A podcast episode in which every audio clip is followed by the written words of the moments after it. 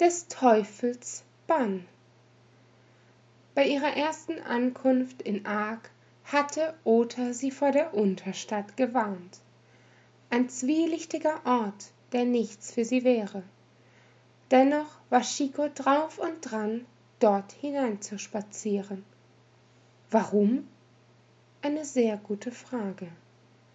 Wegen einem gerücht das sie bereits durch die gesamte stadt getrieben hatte nachdem sie sich in dünenheim einem händler anschließen konnte der sie in seiner kutsche mit zurück zur hauptstadt genommen hatte war sie zum tanzenden nomaden gegangen in der hoffnung ota wäre bereits vor ihr angekommen.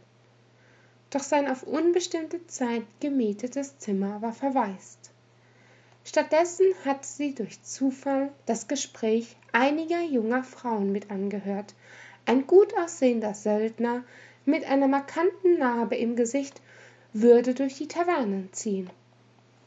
Natürlich es gab sicher mehrere männer auf die diese beschreibung zutraf. Vor allem da chico noch nicht einmal im orden nach ihm gefragt hatte.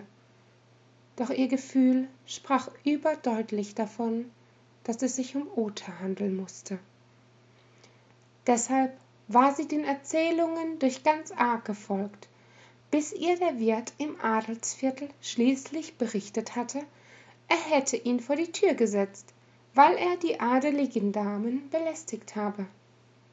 Ergab das alles einen sinn? Nein.